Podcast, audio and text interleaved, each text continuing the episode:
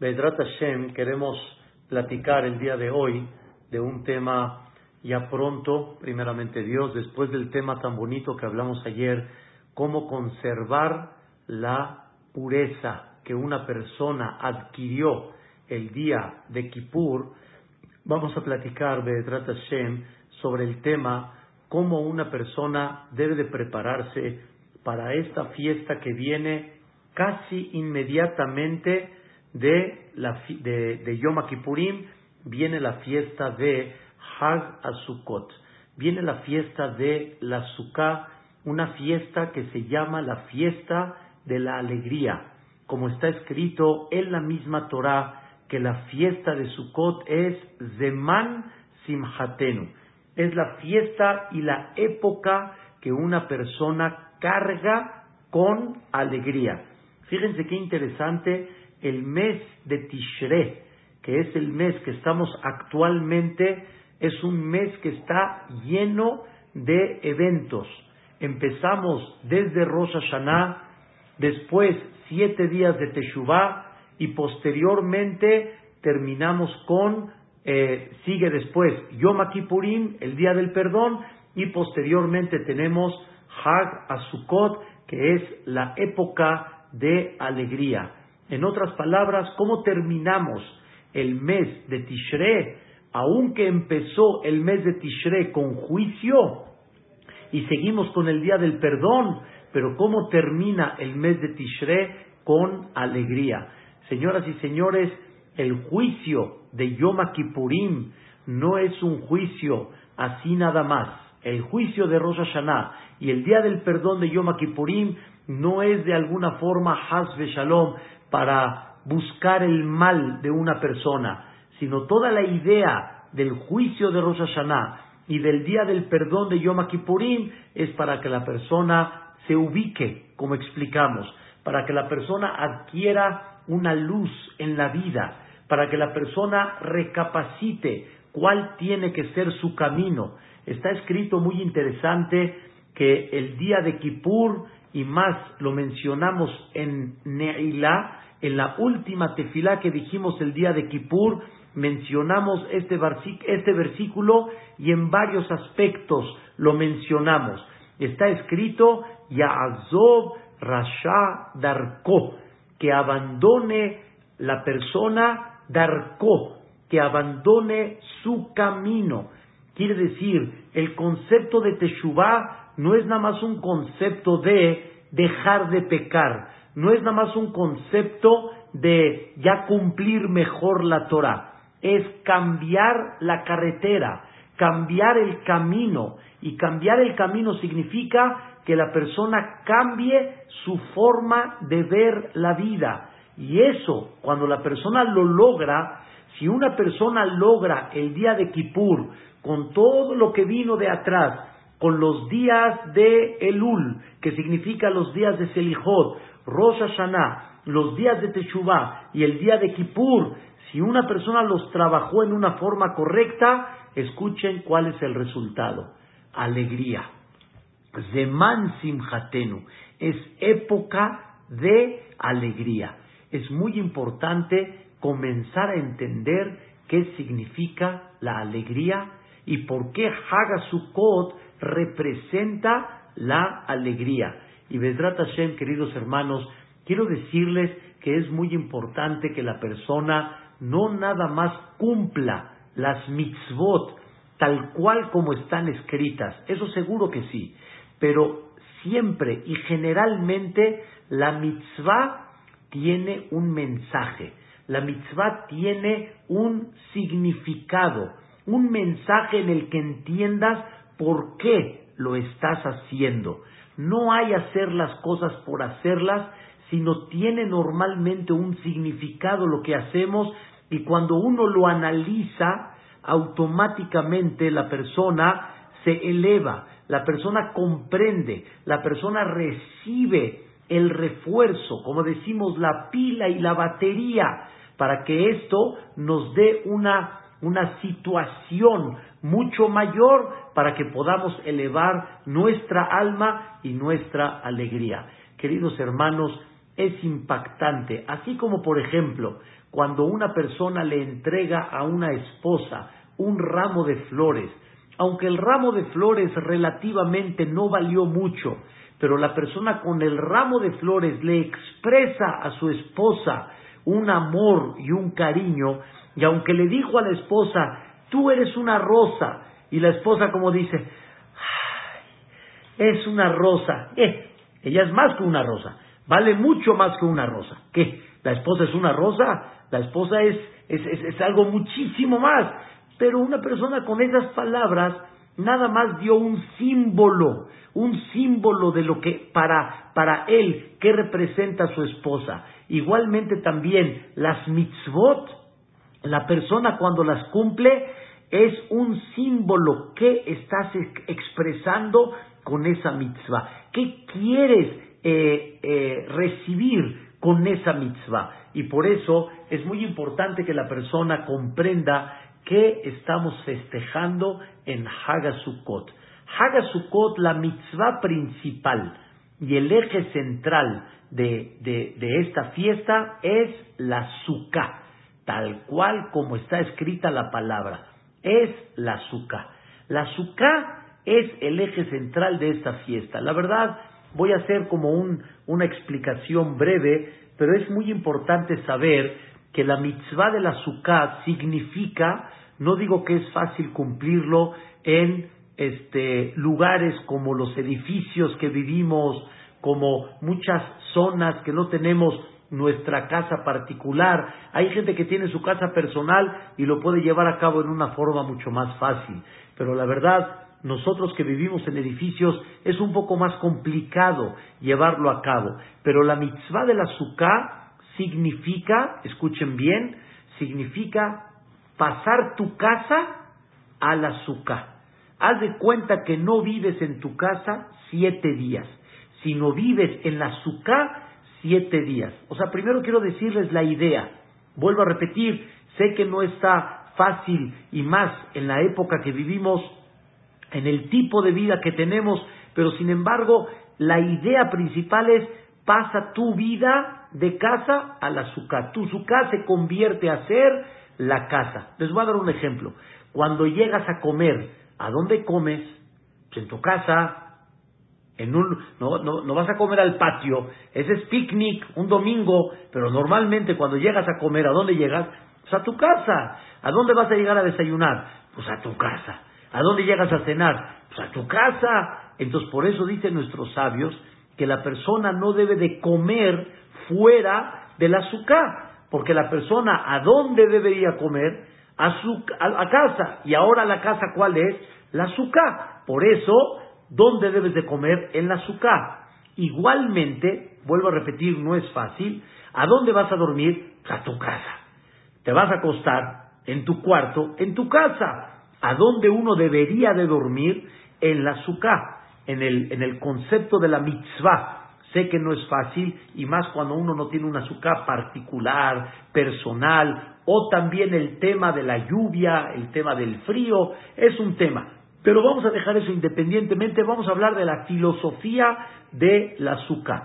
La azúcar significa pasas a vivir en la azúcar, comes en la azúcar, duermes en la azúcar. Y escuchen qué interesante, queridos hermanos, quieres en tu casa sentarte a platicar, porque vas a platicar en tu casa. ¿A dónde debes de platicar? en la azúcar. O sea, la azúcar se convierte en tu casa personal. Ese es el concepto general del azúcar. Por eso la Torah dice estas palabras. Basukot teshevu shivat yamim. Quiere decir, en la azúcar van a habitar siete días. La mitzvah original del azúcar son siete días. Y siete días habitarás en la azúcar. Así dice la Torah. ¿Qué vengo a recordar cuando la Torah me dice habita en la Sukkah? ¿Qué vengo a recordar, queridos hermanos? O sea, ¿qué mensaje la Torah me quiere inyectar en ese momento? Dios no quiere que te salgas de tu casa así nada más. Dios no quiere que vayas a comer en la Sukkah así nada más. Dios quiere darte un mensaje al estar dentro de la suká y que vivas en la suká. ¿Qué mensaje te quiere dar la Torah que vivas en la suká? Hay dos opiniones en el Talmud que te viene a enseñar ese concepto de la suká. Viene la Torah y te dice estas palabras. Lemán, sí, o es para que tú aprendas que Israel, que yo puse al pueblo de Israel en Sukkot cuando lo saqué de Mitzrayim. Quiere decir, escuchen qué interesante, Dios quiere que recordemos la estadía en el desierto y que estuvimos en ese desierto 40 años y Dios nos puso y nos hizo vivir en el desierto en una suca. Esa es la explicación así literal que hay en la Torah. Recuerda que cuando saliste de Mitzrayim no llegaste a un lugar firme, no llegaste a una ciudad, a un país establecido, con comida, con casas, con protección, con todos los servicios que tiene un país, ¿no? Saliste y estuviste en el desierto un buen rato. Y aunque al final fueron 40 años, pero al principio el plan era que entren lo más pronto a Eretz Israel.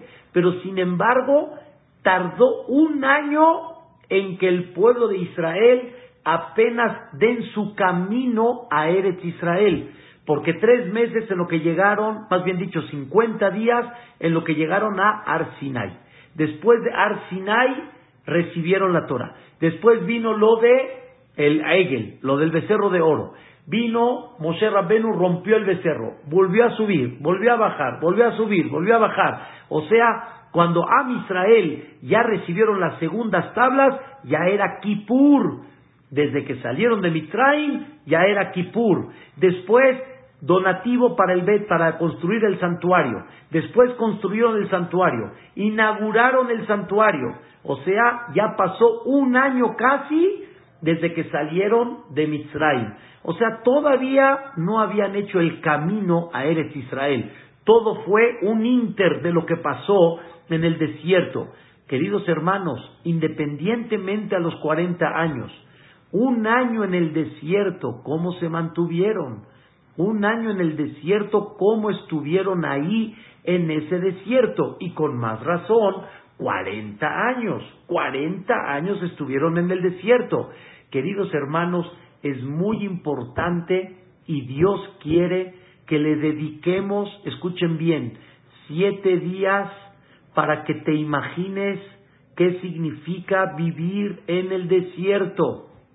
Escuchen, queridos hermanos, cuando Dios nos saca de nuestra casa siete días a la suká, es una forma como decirte, te saco a un lugar que no tienes protección, porque el techo no es un techo firme y no es un techo que te protege de lluvia y no es un techo que te protege tanto de vientos, no es un techo que te, te protege de frentes fríos y por lo tanto te saco al azúcar para que recuerdes que el Am Israel estuvo 40 años en el desierto. Y aquí, señoras y señores, viene la clase. ¿Para qué Dios quiere que recordemos esa época? Esa época del desierto. Queridos hermanos, hay varias explicaciones para qué Dios quiere que recuerdes esa época. Y es muy importante lo que les voy a decir el día de hoy, porque con esto vamos a tener la llave, escuchen bien, la llave de la alegría, la llave de la tranquilidad, la llave de la paz. Vamos a iniciar, queridos hermanos, la historia desde la salida de Mitzrayim. Está escrito que Dios le dijo a Moshe Rabbenu, ve con el Am Israel, y diles que los voy a salvar de Mitzrayim y que los voy a llevar a una tierra firme, a donde es Eretz Israel. ¿Ok? Maravilloso. Terminó, señoras y señores, el espectáculo. Dam, Sefardea, Kinim, Arob, Deber, wow, diez espectáculos Boreolam hizo, diez milagros, diez maravillas. El Am Israel, de repente, escuchen bien, sale una voz y dice, señores, están libres, vámonos, vámonos. Señoras y señores, escuchen bien la pregunta, ¿vámonos? ¿A dónde? No, que nos vamos a Eretz Israel. Un minutito. De Mitzrayim a Eretz Israel hay mucho, hay mucha distancia. Son varios días de camino. Queridos hermanos, vamos a salir miles de personas, miles de Yehudim al desierto. ¿Están entendiendo a dónde les pidió Moshe Rabbenu salir? Vámonos. ¿A dónde? Al desierto. ¿Cómo que nos vamos al desierto? Me voy a llevar a mis hijos, me voy a llevar a mi familia al desierto. Señoras y señores, por favor, entiendan la idea. Hoy, si yo le digo a una persona, vas a viajar 24 horas, escuchen bien, en avión, Vas a viajar 24 horas.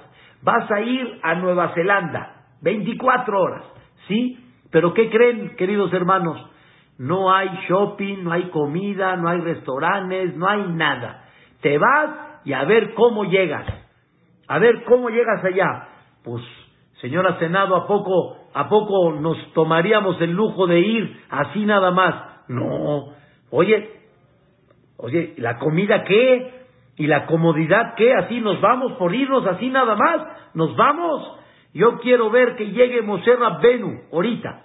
Llegue Moshe Rabbenu y nos diga, señores, dejan todo, todo. Casa en bosques, casa en teca, casa en polanco, negocios, todo. Y nada más con lo que tienen, vámonos. No había como hoy en día bancos, que uno puede depositar y no había de que las inversiones, y, no, dejas Mitzrayim, bye, ya no hay Mitzrayim, ya no hay nada, vas con todo tu cargamento, ¿a dónde? ¿Al desierto? Dice la Torá algo interesante, el pueblo de Israel a ojos cerrados confió en Dios y dijo, voy a salir a dónde? a, al desierto. Y está escrito en el versículo en Irmiyá, escuchen qué interesante, el, el, el, libro de Jeremías, Irmiyá Anabí, dice así, Ko amar Hashem, así dijo Dios, Zaharti lach hesed neuraich, voy a recordar el favor que hiciste conmigo, así dice Dios con el pueblo de Israel. Voy a recordar el favor que hiciste conmigo. ¿Cuál? ¿Cuál favor? ¿Qué favor le hizo el pueblo de Israel a Dios? Fuiste detrás de mí al desierto en una tierra que no había sembradío y confiaste en mí. Confiaste en mí. Señoras y señores, Am Israel salió al desierto confiando en Dios. Y Dios quiere que recordemos esa época del desierto. Dios quiere que recordemos esa época que nosotros confiamos en Él y nos entregamos a Él y entendimos que Él maneja la vida. Nadie puede vivir en un desierto, queridos hermanos. Nadie. No hay forma. Y normalmente hay mucha gente que Barminan se ha sacrificado en el desierto. Hay muchos aventureros, ustedes los han escuchado, hay aventureros que se van a escalar, al Everest, se van a los desiertos. No es fácil que una persona llegue, que una persona logre de alguna manera salir del desierto. El desierto es tremendo, el desierto es impactante, como una historia que ya les había yo platicado, tres Yehudim que fueron a ver este, terrenos en Punta Peñasco y se metieron en el, en el desierto, Se atoraron ahí 24 horas, este, Elías Kamaji, David Kababie. Es impactante cómo se atoraron en el desierto y ellos mismos dijeron, el desierto es temible, las, las, los vientos de arena, el calor en el día, la falta de agua cuando no hay agua para poder tomar. Señoras y señores, ¿cuánto cargamento de agua podían cargar a Israel para miles y miles y miles de personas que salieron? ¿Cuánta comida podían para miles y miles de personas? Era imposible. Dios quiere que pienses una vez al año y Dios quiere que, que hagas un ejercicio siete días al año y que sientas una semana completa como ellos vivieron, semanas, semanas completas vivieron y años al final. Y escuchen bien la, la idea que les voy a decir, Be'edrat Hashem. Aquí estamos, aquí estamos. A ver quién puede platicar que estuvo en el desierto 40 años y aquí estamos. Aquí estamos, quiere decir, está el pueblo de Israel.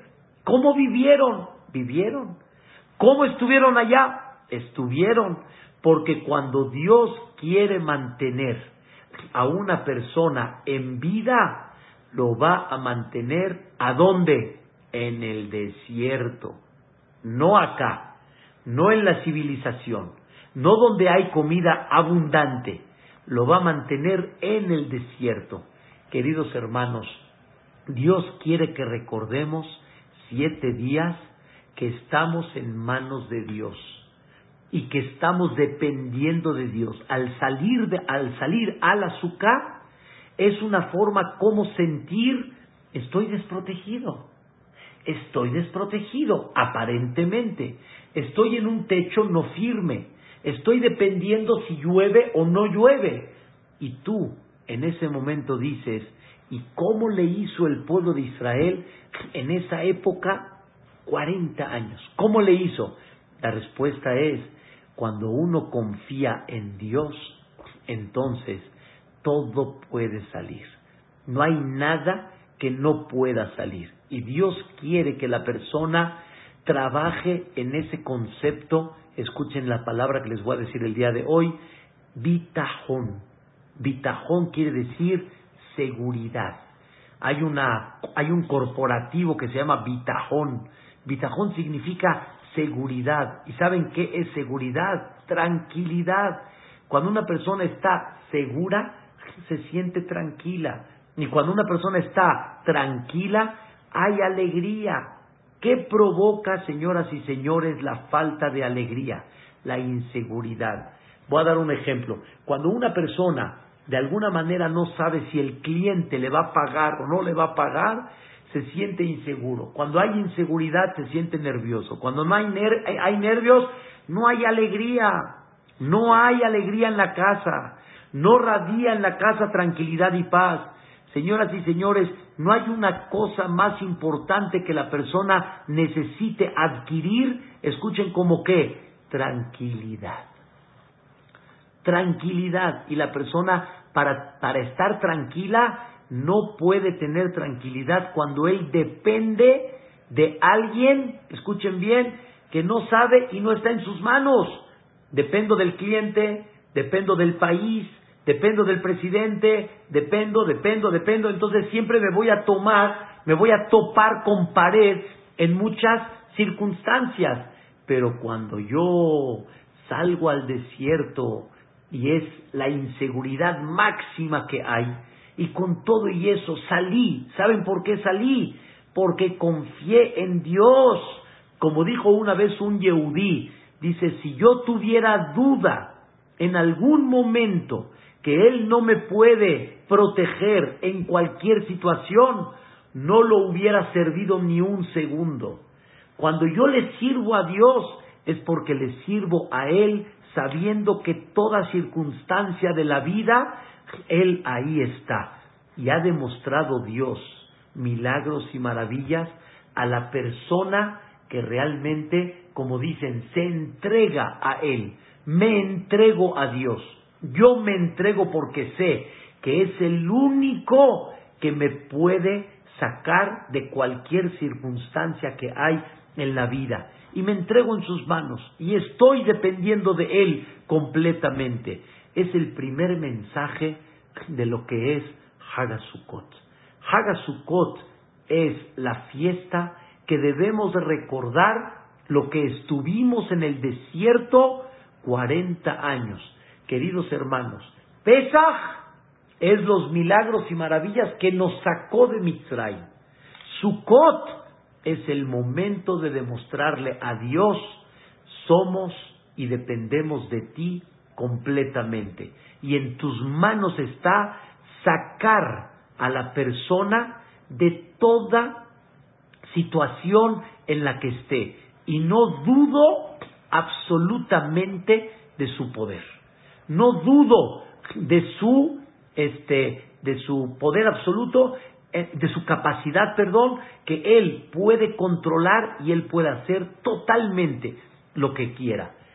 Les voy a dar un ejemplo increíble, una historia, la verdad me, me impactó, me impactó una historia que leí de una, de una persona que vivía en Florida. Vean nada más esta historia fascinante, en la cual vamos a ver como un ejemplo de lo que una persona puede sentir en Hagasukot como un mensaje para toda la vida. Un Yehudí llamado Nisan Gad, así se llama este Yehudí, Nisan Gad. Él vive en Florida, o sea, seguramente en Miami, en Estados Unidos, y él, Baruch Hashem, le fue muy bien en sus negocios, pero muy, muy bien. Y Baruch Hashem abrió un colel y mantiene Torah en Eretz Israel. Y aparte muchas tzedakot que da para Hatán y Kalá, para gente necesitada, una persona muy especial. Llegó en esa época, cuando él este, estaba en su mero florecimiento, llegó una época de huracanes. Pero esos huracanes, como los que han pasado ahorita en Estados Unidos, Allah Istor, Allah Istor, que Dios cuide, es impactante ver la furia de, de, Boreolam en los huracanes, cómo ha pegado en Texas y ha pegado en, Nueva Orleans, y ha pegado, Barminan, Barminan. Es una cosa, la verdad, impactante, calles inundadas, destrucciones, Barminan. Este, no, es, muy difícil ver esto. Cuando yo vi las imágenes, de veras se siente uno este, impotente delante de Boreolam. Nadie puede delante de Hashem y para. Entonces, esta persona sabía que venía un huracán y este huracán estaba entrando con una furia, no recuerdo, en, la, historia también lo platican mucho qué categoría era, pero este huracán iba a Barminán a provocar destrucción. Y él le pidió a los abrejim que están estudiando Torah en Eretz Israel que por favor pidan tefilá, que Dios proteja los negocios que están iluminando la Torah Agdosha. Negocios que están iluminando a la gente necesitada. Negocios que están iluminando a gente que no se puede casar. Así pidió él que los abrejín pidan. Queridos hermanos, los pronósticos estaban muy claros. Los pronósticos, cómo iba a llegar, también están muy claros. Pero escuchen el secreto, queridos hermanos. No siempre los huracanes pegan parejo a todo. Es increíble cómo en unos lugares provocó más destrucción, en unos lugares provocó menos destrucción. O sea, es impactante que entró aparentemente parejo en todos, pero no en todos los lugares exacto pegó igual. Hay un dicho que dice David Amelech en los alelucot. Ustedes lean los alelucot. Hay un alelucá que es el tercero que decimos en, en, eh, en las mañanas, el tercer alelucá que decimos en las mañanas, decimos Halelin Kitob Hashem Elokenu, y después decimos el, el alelucá, Halelu et Hashem min Aleluhu Bameromim, Aleluhu Kol Malachav. Vean nada más cómo está escrito en este alelucá. Quiero leérselos para que tengan la idea de lo que vamos a platicar, de esta historia. Vean cómo dice en el tercero. Dice ahí, Aleluya Shemina Aretz. Van a alabar a Dios desde la tierra. Vean, increíble. Peces, abismos, fuego, barad, granizo. Y vean cómo dice el pasuk. Ruach se hará un viento fuerte. Viento fuerte es como tipo un huracán. Osa de varón cumple su palabra. El huracán cumple su palabra, la palabra de Dios. Es una cosa impactante. El huracán no pega y a ver a dónde pega. No. El huracán pega donde Dios le dice que va a pegar. Ruach se hará o de varón. El huracán, el viento fuerte, va a cumplir su palabra. Y donde Dios diga que pega, va a pegar. Y sobre eso, increíble, platica esta persona, Nisan Gad, platica cómo el huracán golpeó negocios durísimo, pero sus negocios y sus tiendas tuvieron un daño muy pequeño relativamente. O sea, el daño que hubo relativo a otros fue muy pequeño. Y él dijo, ya ven, una persona dice, sé realista, ya ni modo, mano, como viene y como pega. La respuesta es no. Es verdad, pero no. Porque cuando yo confío en Dios, Dios le va a decir al viento a dónde va a dar más fuerte y a dónde va a dar menos fuerte. Por eso, queridos hermanos, es muy importante tener conciencia que nosotros estamos en un desierto. Y este desierto son siete días de Hagasukot en la cual te sales de, su, de tu casa, como explicamos al principio la teoría del azúcar, te sales de tu casa, estás en el desierto, ¿y cómo puedes vivir en ese desierto?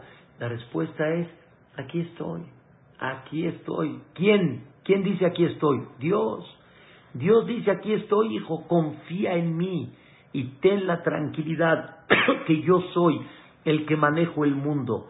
Esto, queridos hermanos, es muy importante sentir la, la tranquilidad sabiendo que nos estamos apoyando completamente en Hashem Itbaraj, completamente en Dios. Y escuchen qué interesante. Si Dios quiere, la protección será. Si Dios no quiere, la protección no será. En otras palabras, Dios te dice, en el momento que yo quiero quitar la protección, te la voy a quitar. En el momento que quiera ponerla, te la voy a poner. Señoras y señores, ¿qué pasó en el desierto? Hubieron momentos de protección, hubieron momentos que el pueblo de Israel, ¿qué hizo? Se quejó. Y cuando se quejó, ¿qué hizo Dios? Vino el problema. Porque cuando tú no estás confiando en mí, que yo no tengo esa capacidad, entonces viene Dios y te dice, hijo mío, te voy a enseñar cómo sí tengo capacidad y por otro lado, cuando no confías en mí, cómo puedo yo quitar esa capacidad. Es importante, queridos hermanos, salir al azúcar y sentir qué significa el azúcar. La azúcar qué es? Protección. ¿Cómo creen, señoras y señores, que le llama el Zohar? ¿Cómo creen que le llama al techo de la Sukkah? El techo de la Sukkah, Yoni, que es un techo así muy, muy débil, muy sencillo, ese techo, ¿cómo le llama la, el Zohar Akadosh? Le llama Tzila, quiere decir el, eh, la sombra dimhemnuta, la sombra de Dios, la sombra de la fe. Así le llama el Zohar al, al, al techo. La sombra, escuchen qué interesante, la sombra de la fe. Cuando tú sales al azúcar, tienes que mirar al techo y sentir la sombra de la fe. Eso es lo más importante que uno debe de recibir. Y ahí uno debe de cargar pila y batería para todo el año. Vamos a resumir en este punto, no hay una cosa que te dé más alegría ¿Como qué? Escuchen bien, seguridad. La seguridad que da, tranquilidad. La tranquilidad que le da a la persona, alegría. Pero cuando no hay seguridad, no hay tranquilidad, no hay alegría. ¿Qué nos da seguridad? La seguridad más grande que hay, ¿saben cuál es? La que estoy en manos de Dios. Y Dios nos los enseñó impactante. ¿eh? Dios nos los enseñó, escuchen bien, 40 años en el desierto para que la persona quite esa inseguridad y que la persona quite ese nervio. Y aquí viene el secreto. ¿A dónde camino en el desierto? A donde Dios me lleve. Y a donde Dios me lleve, ahí voy a estar. A donde Dios quiere que, que, que me establezca en lo que seguimos caminando, ahí voy a seguir. Había lugares donde tal vez no eran muy cómodos, y Dios decía, aquí me quedo. Y la gente ya se quería ir. No, ahora te quedas acá. Había lugares que la gente decía, ya no quiero estar acá. Ya me perdón, había lugares donde la gente decía, de alguna manera, aquí me quiero quedar. Y Dios dijo, no, ahora nos vamos. Pero aquí está muy agradable. No, ahora nos vamos. Entonces, en el desierto, ¿qué vivió el pueblo de Israel? Número uno, hablamos vivió el pueblo de Israel la confianza absoluta en Dios y que Dios puede mantener a la persona en cualquier situación. Número dos, ¿qué vivió el pueblo de Israel? A donde Dios le dijo que caminen, ahí vas a caminar. Aquí no quiero que estés, aquí sí quiero que estés. Pero aquí no es muy agradable, pues ni modo, manito, aquí vas a estar. Después llega a un lugar donde es muy agradable. Aquí me quiero quedar. No, manito, aquí nos vamos a ir. No estás en el lugar donde tú quieres, estás en el lugar donde, donde Dios quiere. Y debes de confiar en Dios, que a donde Él te ponga, a ojos cerrados, ahí debo de estar, ahí Dios quiere, esa es mi misión, ese es mi trabajo, ese es mi objetivo. Y ese es el segundo concepto tan importante que Dios quiere que adquiramos en esta fiesta de Hagasukot. Recuerda el desierto. Uno, cómo te pudiste mantener en el desierto. Igualmente, no tengas duda que Dios te puede mantener y no tengas duda que la Parnasá puede llegar de cualquier lugar. Número dos, tienes que saber que a donde Dios te puso, como en el desierto, ahí vas a caminar. Y hay lugares donde uno quiere estar y Dios dice, no, ahora te voy a mover a otro lugar. Hay lugares donde la persona no quiere estar y Dios le dice, pues aquí tienes que estar y aquí te vas a quedar. Ese es un concepto muy interesante en la vida porque no hago de alguna manera lo que yo planeo, sino yo me adapto a lo que Dios va planeando.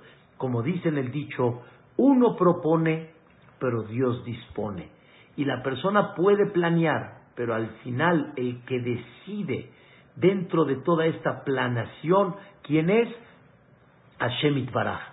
Estábamos platicando hoy con mi hermano Jajam y la verdad, cómo Dios decidió este año, decidió totalmente diferente.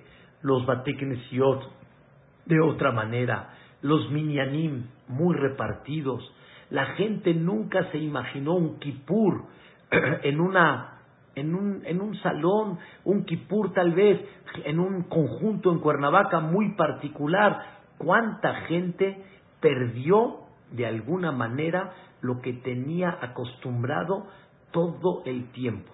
Lo que tenía durante toda la vida. Vino un cambio muy fuerte. Y como le dije a mi hermano, porque me dijo, qué triste ver muchos Bateknesiot el día de Kippur, el día de Rosh Hashanah, vacíos relativamente, no llenos como normalmente. Pero ¿cuál es la respuesta a esa pregunta?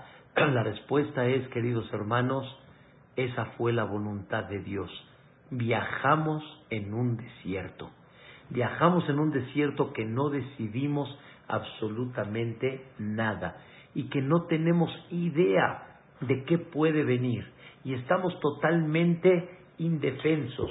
y nadie sabe cómo puede llegar la vida y estamos dependiendo de Hashem Itbaraj en cada momento. Una vez le preguntamos a un jajam que vive todavía, Rabdon Segal, le preguntamos, jajam, ¿hay posibilidad o no hay posibilidad? Entonces nos contestó tan bonito, ojalá que se los pueda yo expresar la forma como él nos los dijo. Nos dijo de esta manera, le dijo, con Dios todo puede ser, todo puede ser. Le preguntamos, bueno, ¿existe posibilidad o no? Si Dios quiere, todo puede ser.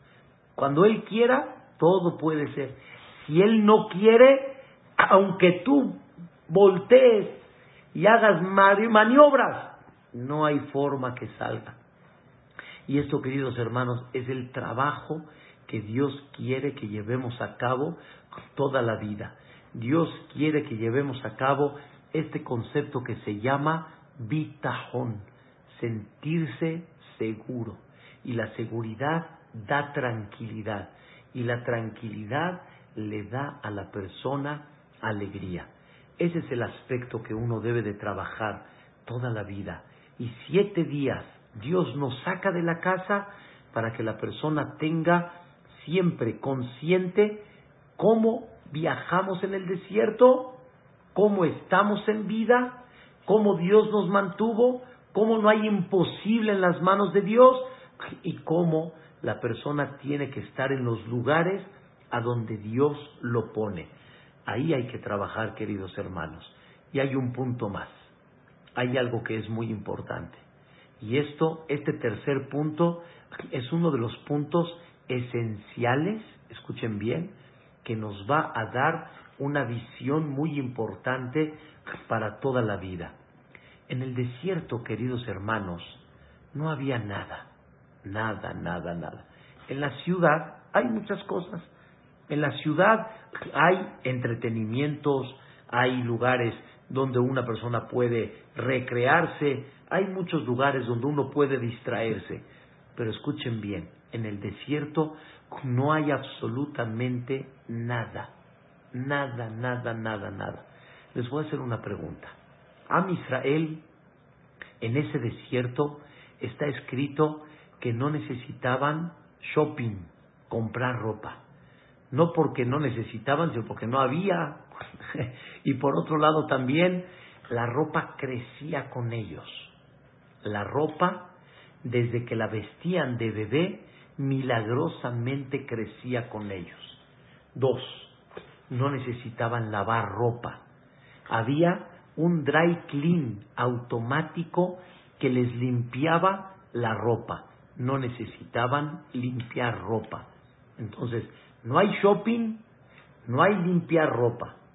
Tres, tenían el man. El man, el, el pan celestial, lo que le llamamos el maná. Tenían el man. Ese man, queridos hermanos, no había que cocinarlo mucho, ya estaba listo y preparado. ¿Y a qué sabía? A lo que tú quieras. Si tú pensabas en ese man que quieres comer un arroz y jamón, ahí sabía. Querías que sepa a kibbe, sabía. Un chilito relleno con tortillas, sabía. Unos chilaquiles crujientes con quesito y todo, sabía. No sé si había chilaquiles en esa época, pero el que conocía la comida, la comida que él quería, sabía. Según esto, queridos hermanos, el Am Israel se para todos los días en la mañana. Escuchen la pregunta. ¿A? ¿A qué se para? A cocinar no había necesidad.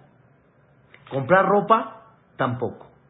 A lavar tampoco. Se paraban ¿A qué? ¿A qué se paraban? ¿Qué hacían todo el santo día? ¿Qué hacían todo el santo día? Queridos hermanos, a nosotros nos encerraron en una pandemia y muchos, como dicen el dicho en el sentido figurado, se estaban volviendo locos. ¿Qué vamos a hacer? ¿Cuánto puedo estar viendo la televisión? ¿Qué voy a hacer? ¿Cómo voy a vivir? ¿En qué voy a invertir mi tiempo? Hay gente que si no sale a la calle se vuelve loca. Hay gente que, que, creen que dijo, Barminan, Barminan. O sea, digo nada más la idea. Hay gente que dijo, prefiero mejor salir a la calle, aunque arriesgue él su vida, pero es más sana mi salud mental que la salud física. Hay gente que también pensó así. Queridos hermanos, todo lo entiendo, todo está muy claro, pero hay algo que no entiendo. ¿Qué pasó con el pueblo de Israel? ¿Qué pasó? ¿Qué pasó? Les, pregunto, ¿qué pasó con el pueblo de Israel? ¿Qué pasó? O sea, ¿no se volvieron locos? ¿40 años? ¿No fueron siete meses que llevamos de pandemia? ¿Que ya todos salimos como ya express? No, fueron 40 años, 40 años monótonos, igualitos.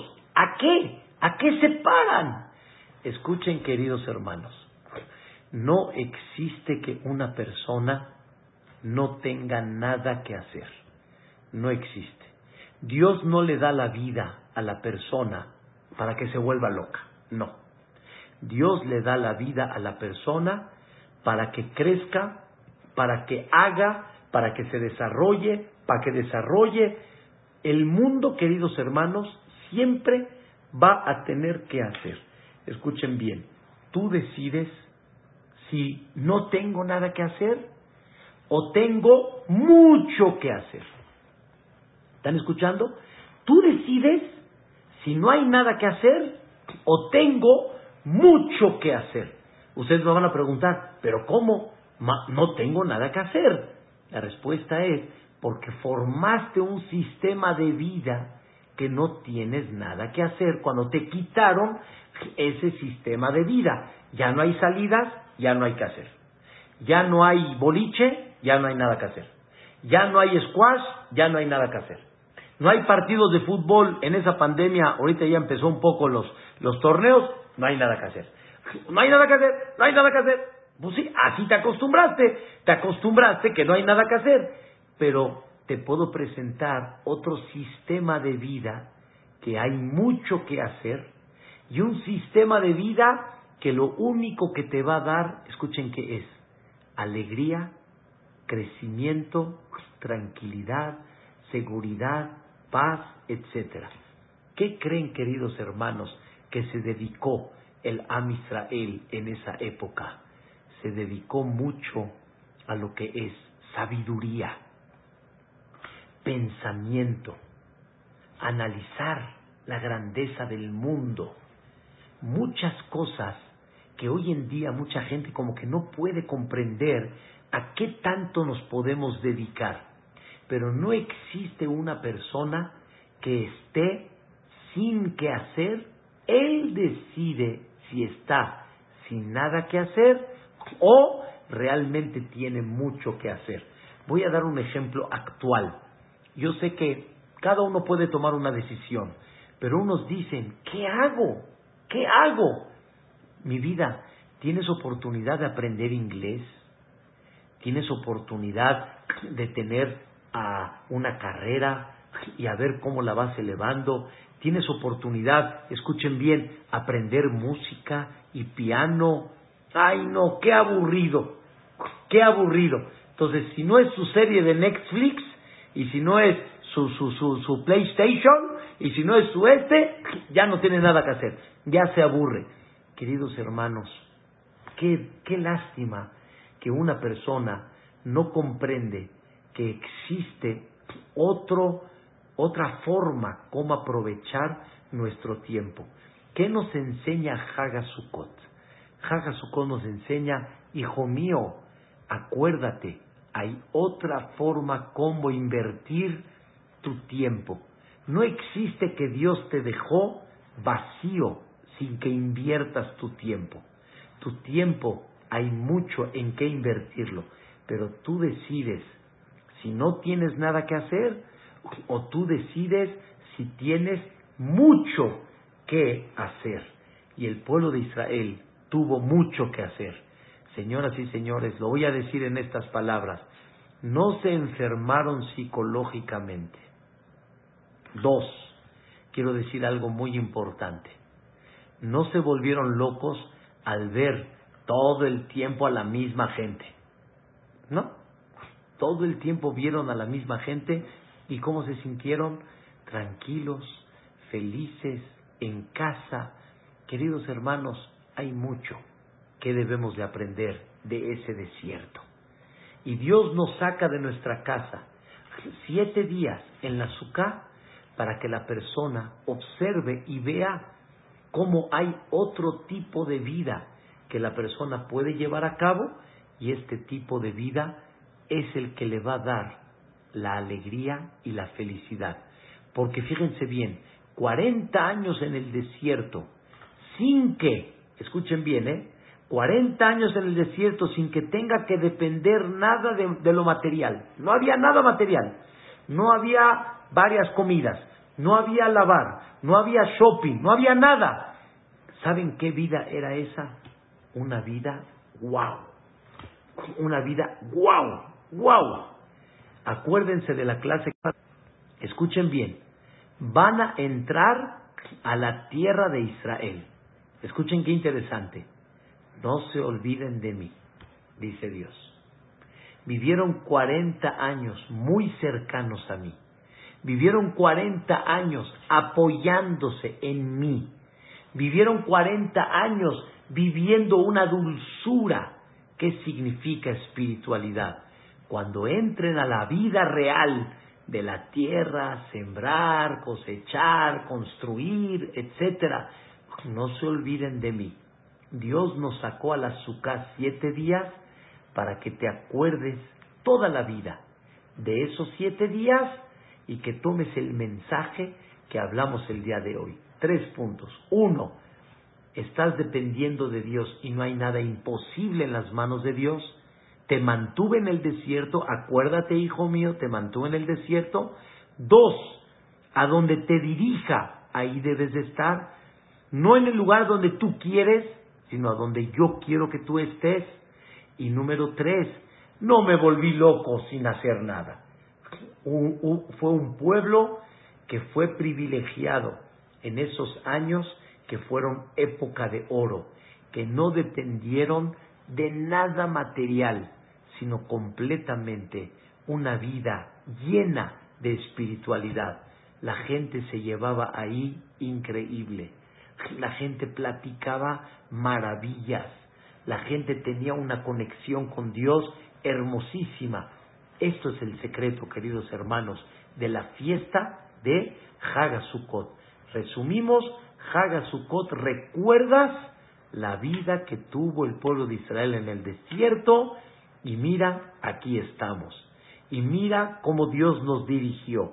Y mira cómo no nos, no nos volvimos locos, sino mira tanto de lo que tuvimos que hacer. Esto nos va a dar mucha alegría y mucha felicidad. Mañana vamos a ver otro aspecto de Hagasukot para comprender un tema muy importante también que representa esta festividad de Hagasukot. Be'ezrat Hashem, que tengamos una fiesta con mucha alegría, con mucha convivencia, con mucha paz y mucha tranquilidad. Y Be'ezrat Hashem, Iskure Shanim Rabot, Neimot Betovot, Amén, Amén. Que descansen Be'ezrat Hashem y nos vemos mañana, primeramente Dios.